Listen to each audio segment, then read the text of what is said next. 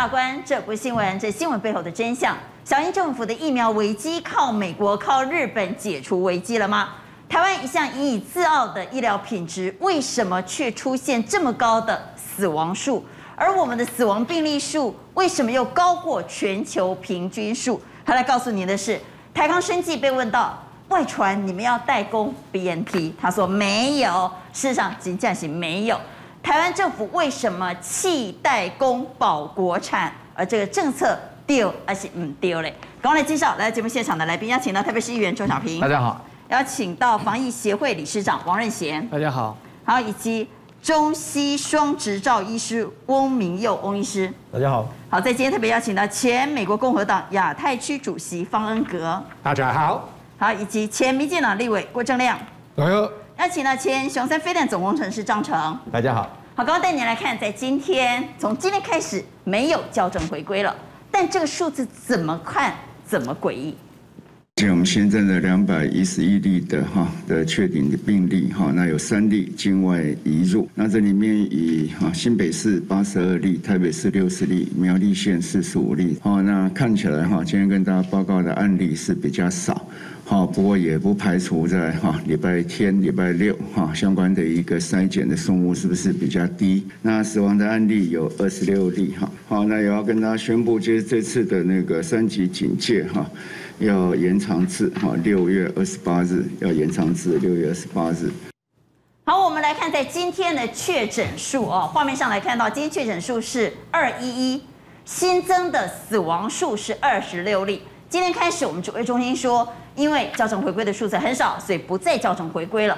但我怎么看都觉得这个数字很诡异。为什么很诡异？我们来看苗栗的部分啊，观众朋友在画面上可以看到苗栗的部分在今天新增四十五例。这就奇怪，因为我今天凌晨两点哈，那光是金源店它的确诊就一百九十五，然后到了今天早上，金源店的确诊已经是两百零六。好，这两百零六在昨天下午两点钟并没有算进去，对不对？那照理说，这二零六应该算在今天的苗栗新增。我两百零六是累积数了，就是光是金源店就产生多少确诊。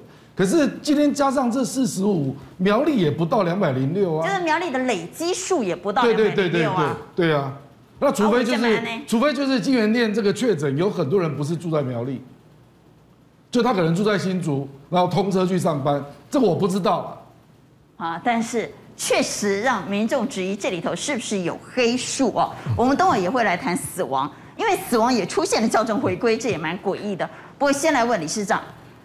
移工应该是目前我们最担心的传播链。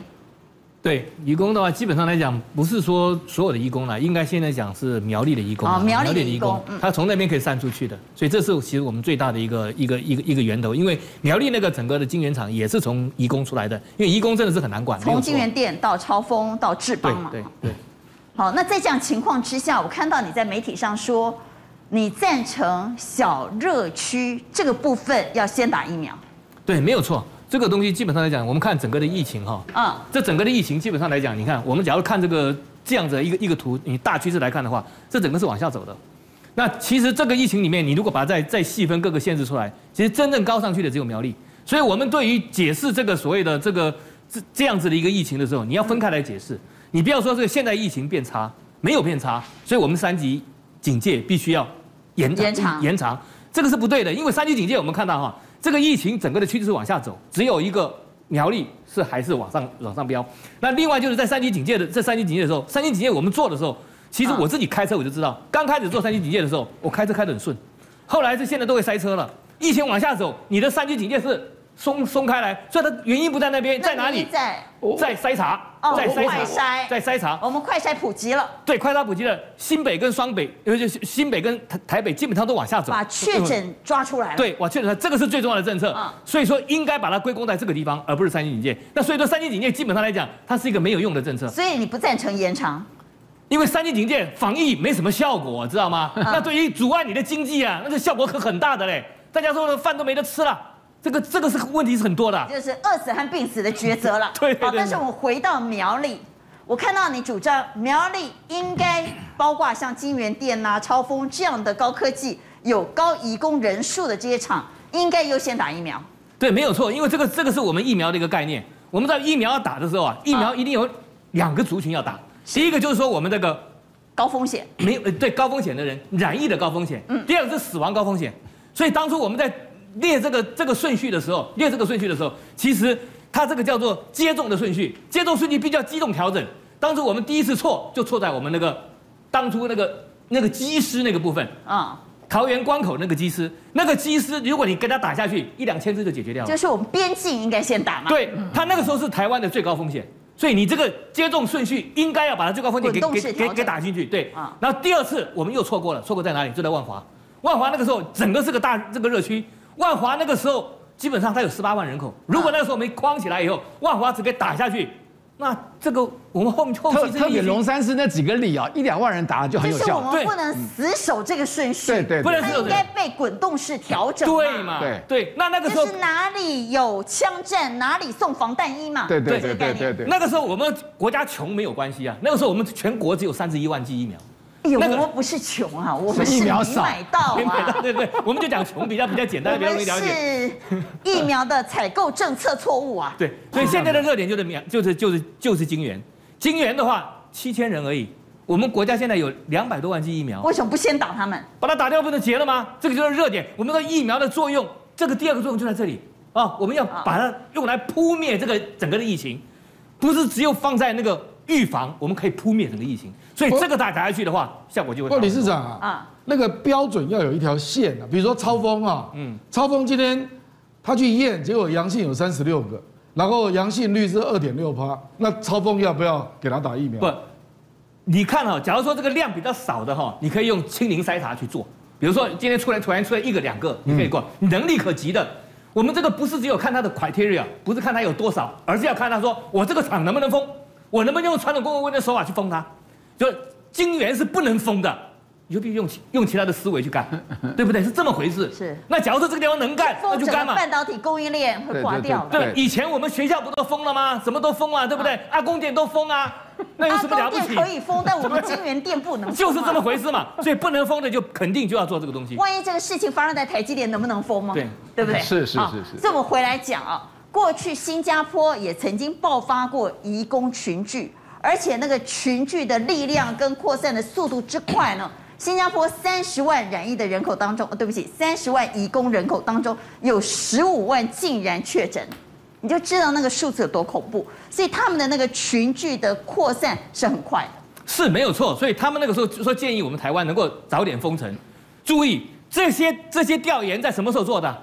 没有疫苗的时候啊，有疫苗的时候整个观念都要改掉啊，不一样的。所以你看，这个就是一个最新的资料。就在巴西一个小镇，巴西一个小镇，它只有四万五千人。结果它那个时候疫情一直控制不下去，就像我们的这个金源一样，一直控一直控制不下去的时候，他在二到六月的时候，全镇就接种了这个北京的科兴疫苗，把它打掉，打了多少呢？大概打了百分之七十五人口接接种掉。结果你看到没有？有症状的感染疫者降低了百分之八十，染疫病故的降低了百分之九十五，然后另外就是确诊的住院的减低了百分之八十六。这个效果多棒，嗯，所以这个东西你看，这个东西打的时候这是公共卫生的打法，我才不管你，你染不染疫，你家的事情，我夸他全部给你打下去，我不要管你有没有个染疫嘛，还要去验那个半天，那个是医疗的做法，跟公共卫生做法完全不一样。嗯、好，公卫的做法跟医疗的做法完全不同。但我们回来谈，那你说政府有没有滚动式调整？有，但却被质疑是不是图利特权呢？我们回来看政府的。施打顺序分类啊，很多人在问第七类是谁呢？因为政府是这么说的哈，我们回来看那个顺序，一二三四五六七的那个顺序哈。第七类呢叫做维持社会运作的必要人员，这头包括宪兵、警察。但现在呢，我们小英政府说，维持社会运作的必要人员也包括我们的重点产业。好了，问题来了。如果包括我们的重点产业，包括宪兵和警察，怎么会只有五万人呢？就开始有人质疑说，这个数字怪怪的。如果连我们的重点产业都算进，不可能只有五万人。不可能。那如果只有五万人，是不是代表，哦，我们的重点产业，比如说我们半导体啊，只有打那些所谓的高阶高层呢？所以我们再回到新闻来看，有委员就质疑外传呢。第七类的重点产业指的是谁呢？是八大工商团体的高层。这是图利特权吗？那如果假设假设，但是蓝委的质疑，它是一个数学计算题嘛？他是这样算，他说如果你的重点产业打的是基层，就不可能只有五万人。我问你，好了，那张忠谋、刘扬伟都打疫苗了，啊，台积电员工还是确诊，这有用吗？你当然就是要保护员工嘛。我跟你讲，光是竹科，当然是要保护员工。那我问的是，政府现在是不是让八大工商团体的高层把它夹带进第七类里头？这个我不知道，因为因为他们去过总统府。我我跟你讲啊，前一批就有人夹带了，就一批不是在文山区排里长在那边打疫苗啊？那里长是什么防疫重要人员？那听说还有社区总干事被排进去啊？对。那上次板桥在打金管会，不是塞了四个人进去吗？这个塞啊，太多人在塞了啦。哦，不过我们要的是你你刚刚讲的是重要产业，嗯，那竹科竹科就是八万人。那你要不要塞竹科？你要不要给竹科八万支疫苗？我是举例了。所以，所以网那中油跟台电算不算？我的意思是说，网友的数学不错。他们说，他们怎么想？如果是重要产业的基层员工，再加上宪兵和警察，那远远超过五万啊！警察那如果警察跟宪兵就十多十万人，对啊，远远超过。那如果我们框列出来数字只有五万，啊，那你就奇怪。所以，到底施打顺序的数学题怎么算？开始有医生说，到底怎么打？这是一个数学题，怎么算呢？他先把全人口哈不同的年龄层，他的健康的族群的比例，跟他有共病会造成并发症的比例。那我们知道六十八十岁这边绝大多数的这个人群的比例都是有共病的哈。然后所以再来推测，如果一个感染下去之后，死亡率会在哪一个呃年龄层最多，就会发现六十八十以上这个死亡。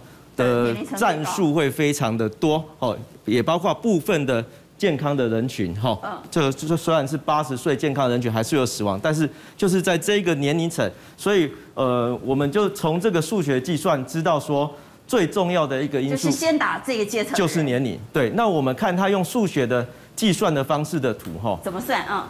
这个蓝色哈，它是指蓝色，就是说你不分年龄层、不分族群，不管谁优先，就是全部打下去，大家赶快来打，各年龄层一起打。那在有限的疫苗下，其实它在死亡率的下降，其实是没有办法很快速的。那红色这条线意思就是说，我们先打八十岁。先打八十岁，可以看到，虽然只用了一开始很少剂量的疫苗数，可是它可以降低的死亡人数非常多。那紫色这个是在考虑用并发症去考虑，而不是用年龄去考虑的话，会发现针对某些疾病特殊的人群，如果能够做得更细腻，它还可以在这个阶段比只用年龄层去分，还可以再更降低总共总死亡人数。那我们看这边的结论哈。这边的结论是还包括把这个 health care，就是说医疗的人员算进来，最后他发现最有效率的方式，第一波就是把八十岁以上跟医疗从业人员。为什么医疗从业人员很重要？因为他一个人可以接触非常多人，而且他所接触的人都是脆弱族群。好，他所接触的是脆弱族群。这个我们是放在第一类没有错，但是我们没有把长者放在第一优先。呃，对，在每个国家的国情不同。当初我们还在吵长照机构应该放在哪个位置，对不对？是。所以我们的七十五岁以上的长者以及长照机构，其实放在第五和第六顺位。这个其实就跟那个王老师刚刚说的有点类似，就我们必须要滚动调整，到底我们的前线在哪里？那在以前机场的部分，那前线当然是机师。可是等进到，因为我们知道从布桃的院内感染，知道我们几乎所有的。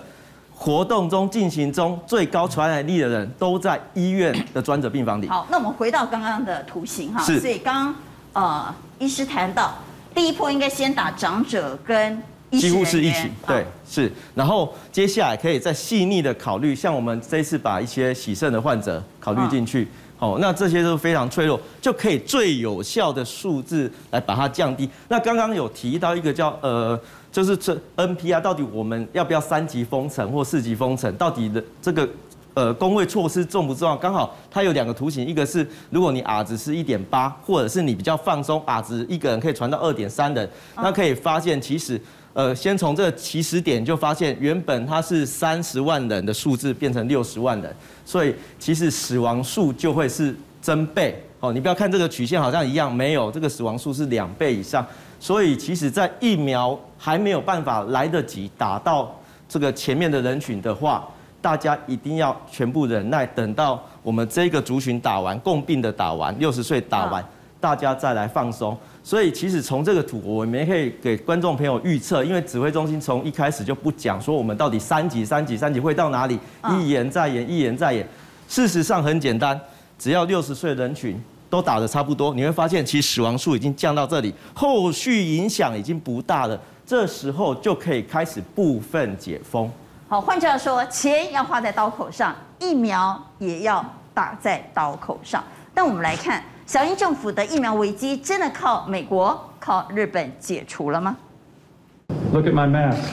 There's over 10 million masks that came from Taiwan to the United States at the early stages of this pandemic. This is one of them. By the way, if you can't see it, it says love from Taiwan. It's a nice flag of both. This is love from America in return. My mother's family is actually Chao Chu from Guangdong who walked out of China seeking freedom to escape communism.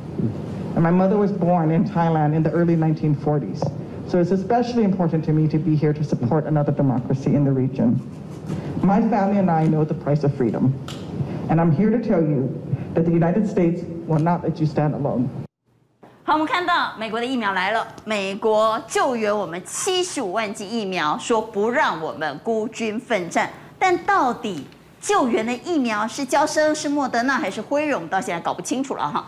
但这一次呢，是用 C 幺七载运来台的，降落在我们松山机场。专家说 C 幺七可厉害了，可以随时满载战斗部队着陆。甚至这一次呢，据说美国是经过精密计算的，他们趁着雨冻的这个空档来台湾运送疫苗。章承啊，这故事是这个样子。其实这个国际间呢，有有飞行在飞行是要公告的，好，你避免一些不要不必要的误会产生。嗯。所以呢，那个在在前一天美国所公告的飞行计划里面，并不是一个 C 幺七来台湾而已，而是 C 幺七加两辆运输机一起来，三辆一起来。而且是搞搞得有点复杂的状况。据说是 C 幺 two 对不对？C 幺 two 对。C 幺 two 两架，然后加一架 C 幺七。没错，好，C 幺 two 是比较小型，相当于相当于我们一 C 幺三栋那种等级的那运输机。好，本来三架，那三三个参议员呢，到底坐在哪一架？那时候讲的模模糊糊的，飞起飞时间也是模模糊糊的。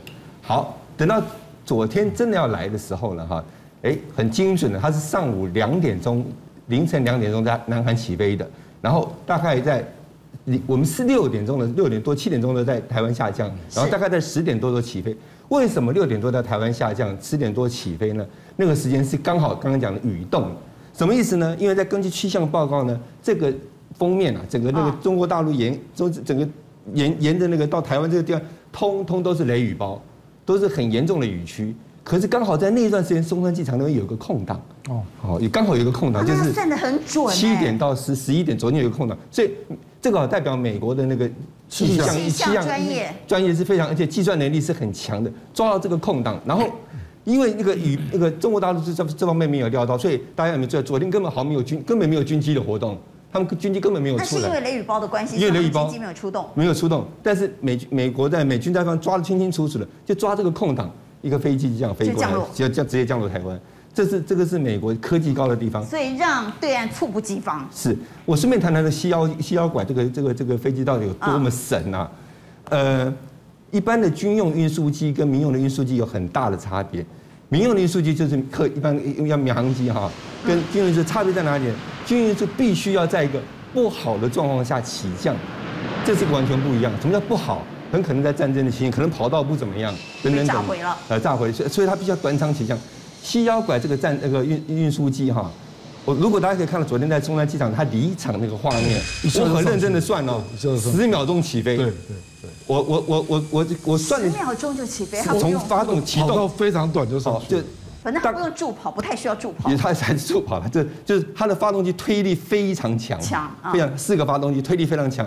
它大概在九百多公尺就已经拉起来了啊！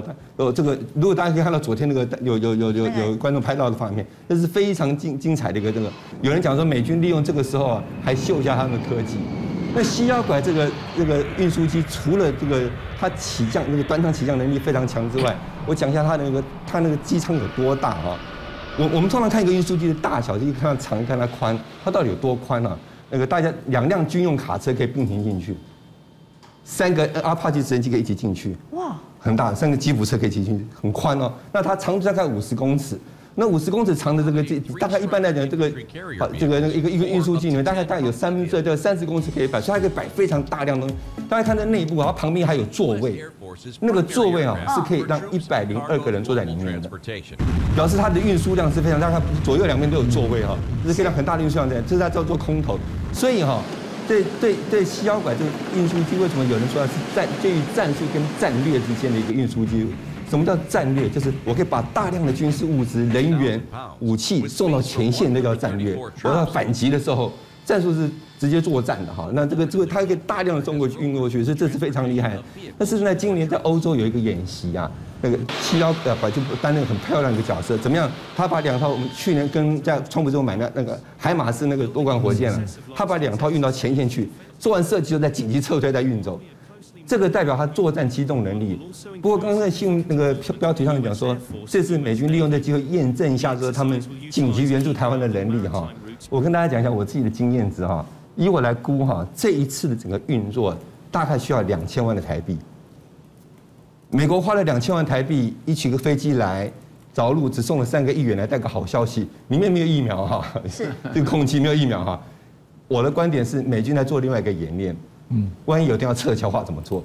利用这个机会，把跟台湾的 connection 啊，机组人员怎么运作等等，做个预备动作，当做是演习，当做一个演习。那选择松山机场有特别的意义吗？哎，松山机场为什么是降落松机而不是降落桃机？因为松机离 EIT 近啊。哦，AIT 不就在内湖而已吗？所以当美国要做撤侨的时候，当然是先在台北集合啊。不过也不一定是撤侨了，我懂了，因为他也可以再机动部队过来了。好，我们刚刚看到这一架运输机呢，被称为巨无霸海豚呢，就如同张成所说的，它的机动性非常强。不过我们回来谈，我们的疫苗危机真的解除了吗？这一次议员来台传达了另外一个讯息是，是这是一个准官方支持。准官方，我觉得拜登是个是一个政治老狐狸了哈。嗯，这就是面子给足了。为什么准官方？是的，呃，一个叫昆斯，他的那个马吉嘛，他的挚友；那一个叫达克沃斯，当然这个这个女性是非常风云人物啦，当过众议员，当过参议员，然后退伍军人部的这个助理部长等等啦。啊，一度还是哦，拜登一度考虑他当副手搭档哦。对，就就他是很很就是声望很高的一个人。还有国防部长。在对，在一次直升机哦，他他以前是开直升战斗直升机的女飞行员哦，来在被火箭打到，然然后掉下来以后，两只手都截肢。哦，他等于是美他的空战英雄啊，在美国地位非常非常高。为什么我说叫做面子做足而欠缺里子哈？台湾需要多少剂？我们我们我们我们需要三千多万剂，我们想达到群体免疫。对，那想说美国给支持我们一半吧，我帮你守住这个第一岛链的中中枢的枢纽位置啊。美国现在给你多少？我跟你讲，柯文哲还在靠腰。美国现在给的那个十五万剂的莫德纳。还没有还没有分到我们医护的第一线手上，台北市他在靠腰这个台北市长的情绪，我讲一下。而且柯文哲哈非常讨厌蔡英文，柯文哲平常讲话有点结结巴巴，雅斯伯格症。他跟我们议员聊天或咨询的时候或答询总咨询啊，讲到苏贞昌，讲到蔡英文，哦，对答如流。他气，他只要一生气就很流利，你知道，就跟唐伯虎做事一样，行云流水。就他非常讨厌，非非常讨厌蔡英文。那他以前呢，有有人眼旁有人民进党笑他啊，你以前蔡英文八百一十七万的时候，你弄他好像好像那个鸡蛋碰石头，好凄凉。台北市长哦，是最近呢风水轮流转，然后民调很高了，而且民调高起来，第二名只输侯友谊，蔡英文就掉下去了。好，我我讲重点是，他现在我们全部美国是给了多少？十五万剂，对不对？这次七十五会给，七十五万剂，不，十五已经已经给了嘛？对，七十五就这一定有九十，那我们我们要三千万剂，九十有什么用？不，那当初小英政府的算盘是我们两千万剂预购，对，跟海外买，对，一千万剂有我们国产的，对，他们的算盘是这样打的。是，你看一千一千万算是 A 利好不好？一千万是美国的嘛？娇生啊、莫德纳等等，好。那重点是什么？重点就没有进来嘛，而且很奇怪的这个的边境管理，诺福特进来，然后全款，突然提前引爆，就有两个重点，两句话就讲完了。他糟糕，为什么这么严重？第一个，诺福特边境管理失败，传然后他们的包商、他们的技术人员到万华去阿公店玩嘛，传然后他们传染给阿公店，阿龙阿公店传染给全台湾，边境管理失败。有两个人是政治爬虫类，你知道吗？一个叫陈时中，一个叫范云，冷血动物，死了那么多人，这两个没有一句道歉呢，没有道歉。好，边境完全失败，来立委还当帮凶。第二，回到疫苗。你吹牛说你要三千万剂，国产一千，外国两千，对不对？是。那你外国两千，你迟迟不买，不要讲那个林权的三千万，如果都打完的话，台湾早就免全体免疫了，那个都不谈了。没买到嘛？你不是没买到，是是你们自己是外面啊，老共可能有一点影响，也有国贼啊，国贼阻阻挡这三千万，让我们打不到啊。是不是计划赶不上变化，所以原本的算盘失算了？所以我们来看。台湾自购呢，现在其实只有到八十七万剂，当初说是要一千万剂，而日本捐了我们一百二十四万剂，美国捐了我们七十五万剂，那我们把我们买到的跟日本捐的跟美国送给我们加起来，其实总共也只有两百八十六万剂，可以说目前的进度只到八点八趴，但我们要群体免疫却要三千两百万剂。所以，即便日本和美国现在赠送疫苗给我们，恐怕危机还没解除。但我们还是要回来问，到底这一次我们的疫苗政策哪里出了错？而小英政府是把疫苗当作外交筹码呢？呃，看起来有点当成外交政策的筹码，为什么呢？因为日本呃送疫苗，美国送疫苗，当然我们都很高兴。我们现在我我们都在台湾呢，我们当然希望越快越呃越快可以打这个疫苗。但是一直讲一直讲，我太过度感谢日本跟美国。我我我我身为美国人，我觉得也可以说谢谢，但是不用太过度。像你觉得我们对美国人过度感谢吗？我比如说为什么要要那个什么远山饭店外墙要对？要要演这个 USA，我觉得这个不必要。你觉得不需要？真的不需要，说谢谢就好了，因为有比较重要的工作还要做。什么工作呢？就是要多购买疫苗，不要花这么多时间感谢我们。我真的，而且吴钊燮你在机场那个讨好卖乖的样子，看得很讨厌。又不是给你五百万剂，对，这是你说的，不是我说的，是我说的，我说的。对啊，所以呃呃，那另外呃，我看外交部总统府说这个是民主国家要站在一起之类的言语，我我觉得其实国家团结一致。但是其实全球都需要打疫苗。这个我觉，我个人觉得，虽然我是美国人，我我当然希望全球都可以民主化，但是这个这个时候不是要分民主跟非非民主国家。防疫这件事跟民主不民主是没有关系的。当然了，有有这个共产国家的病毒可能传给我们呢。统一日日本统一这段时间，他们送疫苗给给台湾，要送疫苗给越南，越南是非民主国家，是共产主义国家了，对不对？是。所以其实全球不管是美国、日本、西欧，他们不是看。是民主或非民主，所以目前这个不是一个议题。但是台湾觉得是呃民主国家站在一起，我觉得这这个时候不是要讲这个吧？那我们有什么方法可以买到更多呢？就是看你们政府的购买的速度和内部的内部的呃呃程序等等，可不可以加快了？但是这个是跟。跟厂商无关，所以为什么上礼拜德国驻台代表还发呃联署的一个声明，对不对？嗯，因为他们是怕，不管是台湾媒体或民众也会责怪德国政府，他们是要做预防，这个预防责责怪他们了，因为他们知道这个是厂商跟台湾政府之间的一个一个一般的正常的一个 commercial arrangement，一个正常的这个商务交易啊，不要牵涉到政治了。我知道他们怕。台湾老百姓说：“哎呀，你们要吃用金币，我们也给你们啦，为什么没给我们疫苗呢？”但我们明明就看到三星就是拿设厂换到疫苗的代工啊。呃，你说它纯粹是厂商和厂商之间的商业行为，好像也不全然是。或者是这个是不是还是有证据？但是或者是一个政府跟厂商，我我的意思是说，不是美国或德国政府会交代他们国内的厂商哦，你一定要卖给什么国家，这个也是不可能。马冠，嗯，重点是我们真的有跟美国要莫德纳代工吗？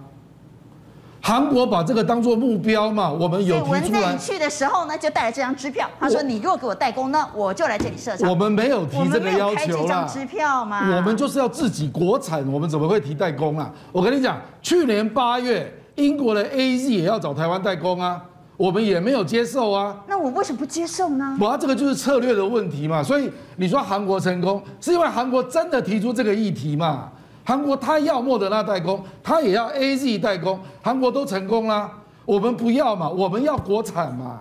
所以我们是为了要保国产弃代工。我跟你讲，我有连续四个决策都凸显这一点。去年八月，AZ 来找台湾代工嘛，那我们拒绝了啊。那个时候他要求三亿的产能哦，还包括大中华市场，我们拒绝了。第二次就是去年十一月，林全那个东洋制药来谈嘛，三千万的 BNT 嘛，不是吗？那我们也说啊，这个不适合，对不对啊？是。好，第三次就是我们的疫苗的规划，疫苗的规划就是我们海外采购只买了两千万，然后我们卫福部说我们总共需要四千五百万，那请问为什么只买两千万？就是两千五百万就是要留给国产的嘛。还有第四次就是日本捐一百二十四万这一次，嗯，他们的官员在内阁接受质询了，在国会啊，然后人家就问他说，你为什么只捐一百二十四万呢？然后他公开讲啊，说因为台湾说他七月就可以国产，问题是我们弃代工保国产，我们的国产疫苗能够得到国际认证吗？我们的技术对吗？站对边吗？因为在今天有这个科学呃层层阶非常高的中央研究院院士，他 po 了一篇文章，他说呢，我们的国产疫苗在技术上选错边，而且。三家国产疫苗公司，虽然国光现在已经给二桥问到了哈，剩下的两家呢，通通押宝在同一个技术。他说这个风险很高，因为美国国务院啊，当初公布那个蛋白，那后来走出两条路线嘛，一个就是 mRNA 嘛，对，信使核糖核酸，mRNA 是不是就就是莫德纳跟辉瑞嘛，好，那就发展出来成功了。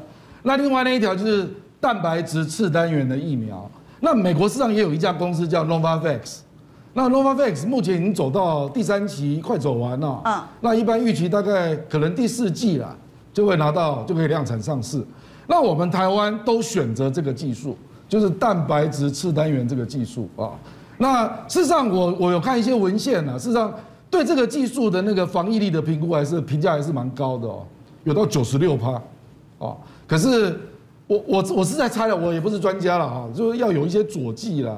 好，这个其实蛮难的 哈。刚刚亮亮讲到这家公司叫做 Novavax 啊，那我看院士的文章讲到，他说这家公司其实已经做到三期了，嗯哼，但他认为不见得能够通过审查。那如果这个技术没有通过审查，那我们台湾不管是高端还是林雅都押宝在这这个技术，我们有没有可能全部都巩固？那就惨了。呃，我我其实是持比较乐观的态度啦。哦哦，因为这个次蛋白的这个疫苗的技术其实是个老技术啊。我们的 V 型肝炎疫苗其实就是次蛋白，它只是因为要制备这个蛋白的浓度哈，就是因为我们必须要在身体外，时间在工厂就想要制备出来，然后再打到身体里面。那这个浓度要分给很多人去打，你当然想办法尽量节省着用，所以它一定要加一些佐剂来，呃。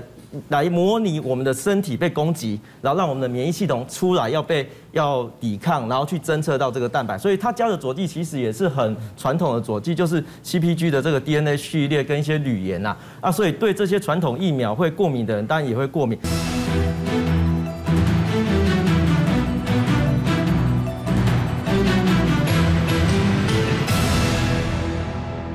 只是我要讲，就是说这个效力吼，你就必须要。呃，因为它制备比较困难。另外一点是因为我们已经针对一个既有固定的一个蛋白及蛋白的那个次单位去针对它去设计，但是只要这个病毒一突变，那哇，我们就完蛋了，因为我们就得全部重新重来一次，重新设计。不像 mRNA 疫苗，我们可能只要改一些 RNA 的序列改，呃，就就可以马上对应新的，它可以马上发展二点零版的辉瑞或二点零版的莫德纳。但是我们蛋白质疫苗就得重新再来一次。那蛋白质疫苗目前全世界没有任何一个药厂所生产的新冠肺炎疫苗通过审查。我觉得这个只是时间的问题。我我对于它的效用基本上还是乐观看待，只是就是说你你没错，你乐观看待，但是你就是没有三起嘛，你就是出不了世界，而且呃，就我的观念呐，哈，我因为很多人都在讲这个新冠肺炎会变成流感化，每年以后每年都要打，所以这个市场多大多大多大，所以你不要看它短空高端短空，它长期以后每年每年都可以有收入。呃，我要讲这个观念其实是有点错误的啦，哦，大概在两三年之内哈，大概所有的。呃，非常有效，这些疫苗把全世界铺过一遍之后，这个病毒大概就差不多销声匿迹了啦。所以你到时候你再出来说，哎，换我来，我要来迈向全世界赚钱，我三姐做出来的时候，哎，没有人要买，不需要的，不需要的。大部分的人都有抗体的。呃，对，就不需要，就算是新的 baby，他也遇不到这个病毒，他也不见得需要的。所以我看到恩格在他的文章里有谈到，他认为我们。为什么当初谈好要代工，竟然最后不了了之，是非常可惜的。嗯，对，因为台湾，因为我们应该去做代工，而不要自己发展。对，台湾的优势，很多产业的优势，包含高科技，台湾的优势是做代工。台湾这方面是非常成功。嗯，我们有很多呃很多企业的是一个很好的例子，对不对？不管是郭台铭或其他的台湾的企业，在这方面是非常厉害。那为什么在第一时间台湾没有说我们可以做做代工？那郭委员刚刚也有讨论到，所以以后或许这个我们以后回头看，或许是一个大的错误。阿光，我补充一下。哥，你认为如果我们在第一时间走代工模式，我们早就有疫苗了？当然了，美美国会很欢迎啊。我们去年很早我们就拿到，很可能拿到 AZ 的授权。阿光，我跟你讲，那个美国那个不管是英国了，他第一个是来找台湾嘛，他认为台湾的制药能力比韩国好，哎。是我们拒绝了，对，可惜呀，可惜呀。好，我们来谈我们的死亡数为什么如此高呢？在五月十五号到六月五号期间，累积了两百一十二例死亡，这个死亡率是二点一九 percent，那高于全球的平均。指挥中心怎么看？当然，我们还是注意到说，我们最近呃，在疫情的高峰过后的大概十天到两个礼拜这期间，确实会是。传统大家都注意到的，就是会死亡会比较，呃，进到比较高峰的一个阶段哦。双北的民政局他们有统计确诊死亡的火化数，跟指挥中心这边公布的死亡数搭不起来，为什么会这样子？是不是这个计算上面有一点误差呢？我们本部的有两个档。哈，就好像不太一样。那一个是死因档，哈，那一个是传染病里面致死的。那传染病这个档里面是比较严严格。那死因档里面是只要有牵涉到的，都会把它算到里面来。所以相对这两个档的数目是是不一样。记者为什么问阿中部长都不起来呢？为什么都不起来呢？这个也是数学题呀，哈。来，我们看台北市公布的死亡数累计来到一五五。新北市是一零六，那双北加起来是不是二六一？好，我们就不要看其他的县市，光光双北就二六一。问题是同一时间指挥中心所公布出来的死亡病例数呢，竟然只有一五七。那二六一和一五七中间有一零四，这一百零四例是怎么回事呢？我跟你讲，我是中中万华的议员啊，我们会去打电话问嘛，啊，说因为万华特别严重嘛。那里长几乎都有人过世，就是确诊死掉。台北市有多少里？有四百五十六个里，中正万华就有六十七个里。这个这个也有，那个也有，那个也有。其实数目我数目很多，但我不敢讲多少。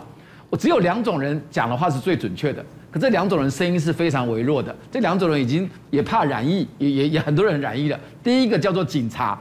死亡一定要警察去，那是法定的公务员，对不对？所以警察那边的数字跟我们指挥中心都不拢吗？警察的数字绝对比指挥中心多很多。那我问，警察的数字跟台北市的这个义务跟新北市一零六兜得起来吗？兜不起来，也兜不起来，兜不起来。而且我跟你讲，很多人现在新北、台北市有一个有一个政策，已经二十四小时之内是不是确诊要火化？是。现在希望到十二小时，但有的三四小时其实就火化了。我讲很实务的哈。嗯。然后呢，简单讲，警察很多抱怨说我们太累了。然后很多事情，简单的警察跟那个已经几乎有的一些都断了线，跟指挥中心、跟跟台北市的卫生局没有时没有人力管这个了，连疫调都没人做了，也没有人管你怎么死的。那这个根本还有殡葬，他一定一定要火化嘛？我认为这个最后的死亡的人数哈，问那个殡葬殡葬处可能是最最精准的。所以小平以台北市为例哈，因为比较熟台北市，对，换句话也就是说，警察或殡葬业者的数字高于一五五喽。对，然后台北市官方的数字又高于指挥中心了。是我跟你讲，前面不是讲那个确诊数的要校正回归吗？嗯，不是被骂吗？好，被骂。现在连死亡数也要死亡，我们拜托他，你也要校正回归，你不要隐瞒黑数。我的看法是这样子的。阿冠，阿冠，死亡数。昨天指挥中心有回答这个问题，那他回答了，我听得更害怕。他说可能还有一些是肺炎相关，还有其他的特殊传染病。我听这样懂。所以我们的死亡数有黑数吗？翁医师？对，是。呃，基本上哈，我还是要用图表来讲啦，就是说，例如像这个死亡，呃，每日新增死亡数，其实大家从这个图表看，从它死亡日六月二号、五月三十一、六月二号、三号、五月三十一，就知道说，其实每天公布的这个死亡数，就不是前一天所死亡的真正的病人数啊。所以我们可以校正回归到连五月底都还在校正回归啊，所以。这个也许有它行政上的困难，或者是出在某个呃环节环节，但是但是显然我们的死亡数没有校正回归，所以现在我们所看到的死亡数应该是失真的。呃，当然是失真的啊，所以这个我还是希望说能够赶快改善。为什么要改善呢？是因为。所有的全国，不管是医师或工位专家，都在靠这些数据，政府公布的数据来判断我们疫情的走向，才能知道我们接下来工位应该往上提升，还是可以慢慢放松。所以一直没有这个数字，就会造成困扰。那我们看一下，但现在啊，我们已经失真的死亡数都已经比全球平均的死亡率高喽。是。那一旦我们校正回归之后，那不是惨了吗？我们的数字不是更高？我自己的感觉大概要翻倍啦，台湾真实的数字可能要翻倍，但是我要讲一下，我帮政府讲一下话，因为第一波感染，全世界每个国家第一波感染的死亡率都很高，意大利十一趴，英国八趴，哦啊，所以其实我们就算是翻倍五趴，我觉得也都还在可以接受范围。那造成的原因其实很简单，就是。监测测试的太晚，就是我们太太慢把这些患者从社区中找出来，让他接受治疗。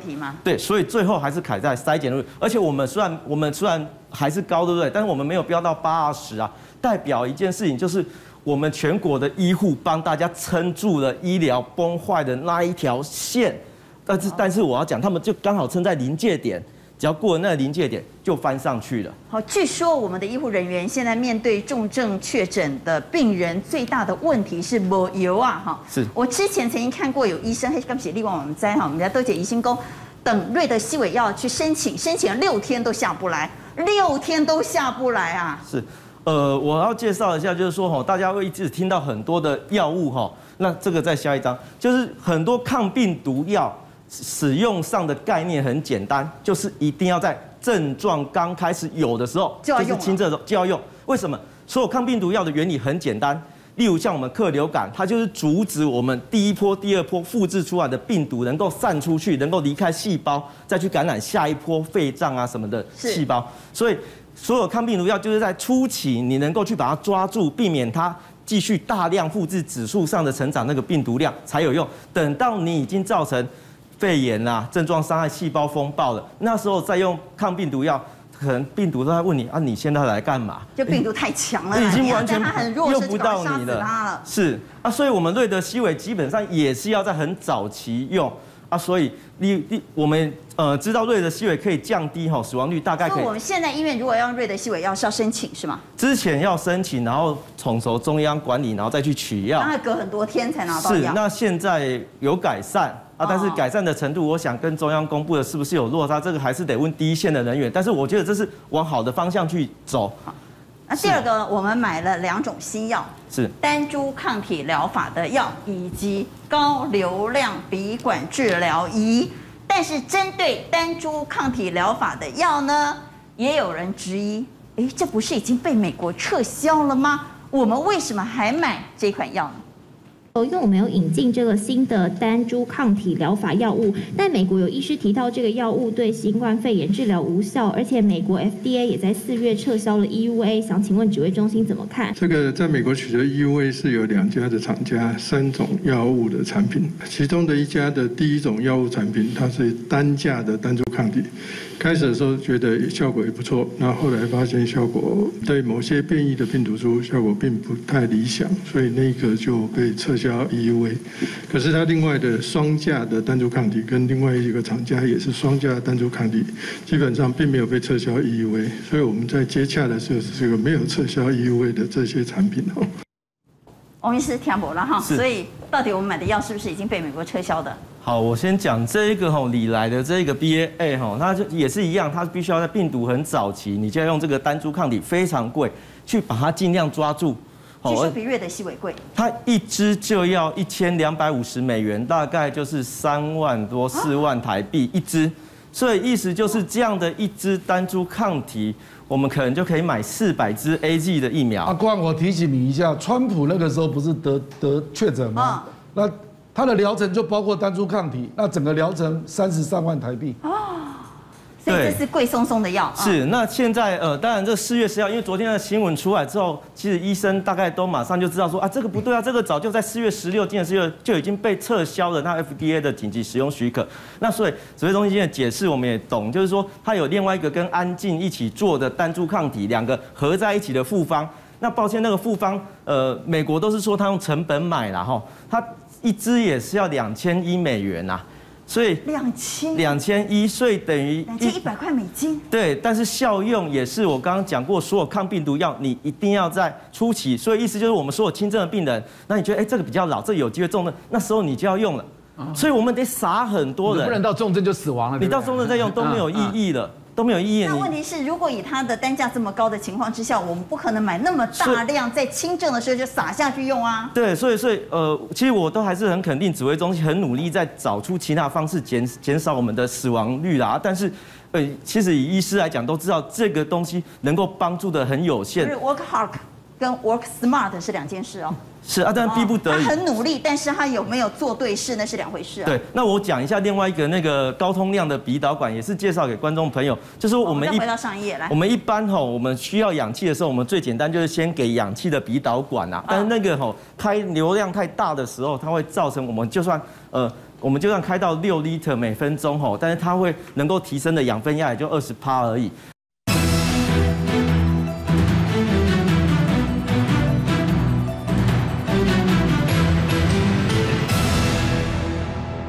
们需要氧气的时候，我们最简单就是先给氧气的鼻导管啊。但是那个吼开流量太大的时候，它会造成我们就算呃，我们就算开到六 liter 每分钟吼，但是它会能够提升的氧分压也就二十帕而已。